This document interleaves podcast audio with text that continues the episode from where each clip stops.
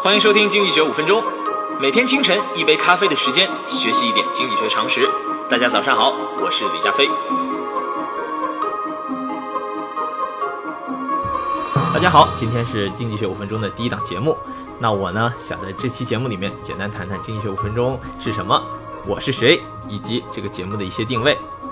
我现在呢，可以说是非常幸运啊，正在美国的芝加哥大学读经济学方向的博士，现在正读到第四年。我不知道有多少朋友呢和我有一样的习惯，喜欢用一杯咖啡来开始自己的一天。那喝下一杯咖啡的时间呢，大概是五分钟。用这五分钟时间，我们可以做一些什么不同的事情？这也是我做这档节目的初衷。我个人呢是对经济学方向的话题非常感兴趣，喜欢和大家讨论。有的时候呢，也在一些平台上写一些自己的文章。但是有的时候，我们去浏览这些文章的平台，我们会发现啊。啊，推送到的内容往往都太过零散，有的时候呢，不知不觉就占用了你大量的时间。做这档喜马拉雅上的节目呢，我也是希望能够用一种比较浓缩、比较精炼的方式，和大家简单去介绍一些经济学上面的常识和小知识。这样呢，我们也可以更好的利用我们每天清晨宝贵的时间。那这档节目的安排呢，大概是这样的：周一到周五，我会每天给大家推送一期节目，在节目里介绍一位经济学家以及他的生平贡献。和他的一些有趣的小知识，在周末呢，我会根据新闻时事或者是当前的一些热点话题，和大家展开一些经济学方向的讨论。如果你有什么特别喜欢或者特别希望我在周末聊一聊的话题呢，也非常欢迎大家用这期节目底下的联系方式和我取得联系。同时呢，如果你对这期节目有什么意见或者建议，也非常欢迎大家提出，帮助我把这档节目越做越好。第一期节目，不如跟大家简单聊聊什么是经济学。啊，有些人会觉得经济学和金融可以混为一谈，甚至啊，有些人一听到我是在芝加哥大学读经济学的博士，就会想当然的问我啊，那你是不是特别有钱啊？实际上呢，如果在我看来，如果这样去定义经济学，可能就太过狭隘了。确实有不少经济学家呢是专门研究货币的，但是不代表这些经济学家都非常有钱。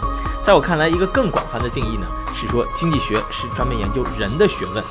人活一世，我们无时无刻不在做权衡和选择，而每个选择当中呢，就包括了不少经济学的问题。有朋友可能说了，我不相信经济学有这么样的包罗万象。比如说，我每天要吃多少东西，或者睡多长时间的觉，难道这也是经济学相关的范畴吗？实际上是的。经济学里面，在我看来，主要研究两种问题，一种是均衡问题，一种是优化问题。而我们每天吃多少东西，睡多少觉，这其实就属于第二类问题，优化问题的范畴。比如说，在过去的农耕文明，我们的食物是非常稀缺的，所以大家呢也不像现在这样有这么多健康的概念。在现在呢，我们都知道膳食要合理的搭配，不能暴饮暴食。比如说那些高卡路里、高糖、高碳水的东西，就不要去多去摄入。但是呢，放在十年前。在那个时候，像金钱豹这样的高端自助餐还在中国的北上广深等大城市非常的流行。可是呢，如果我们去看近几年的发展，我们就会看到自助餐厅正在慢慢从各个城市里面消失，取而代之的呢是更多以健康或者素食为主题的这种更加符合现代人生活方式的餐厅。这也是因为食物随着现代农业的发展变得越来越不那么稀缺了，所以说我们取而代之的呢去追求的是更加稀缺的身体健康或者是美好的身材。那在谈到睡觉，我们知道很多年轻人，比如说大学生，都有着熬夜的坏习惯。熬夜呢，对于身体有着非常多的损害。可是如果我们知道熬夜对于我们的身体是不好的，为什么大家还要去熬夜呢？原因很简单，这就涉及到经济学上一个时间分配的问题。如果说你白天的课业量非常的繁重，而且又没有得到足够的休息和放松，那么你就一定会依赖晚上的时间去补充。很多人呢在大考之前熬夜复习，这其实也是他们在明天一个更好的成绩和今天损害自己的健康当中做出自己的最优的选择。在我看来呢，如果没有稀缺性，就没有经济学这个学科。我们所拥有的财富和时间呢，归根结底都是非常稀缺的资源。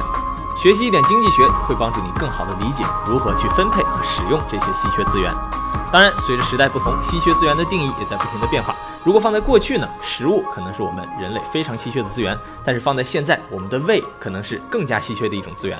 我们经常会看到啊，有的时候饭量比较小的女孩子，她呢会有一种挑食的现象，东西放在那里就不吃了，这就是因为她的胃里放不下那么多好吃的，所以只好做出自己的一些取舍了。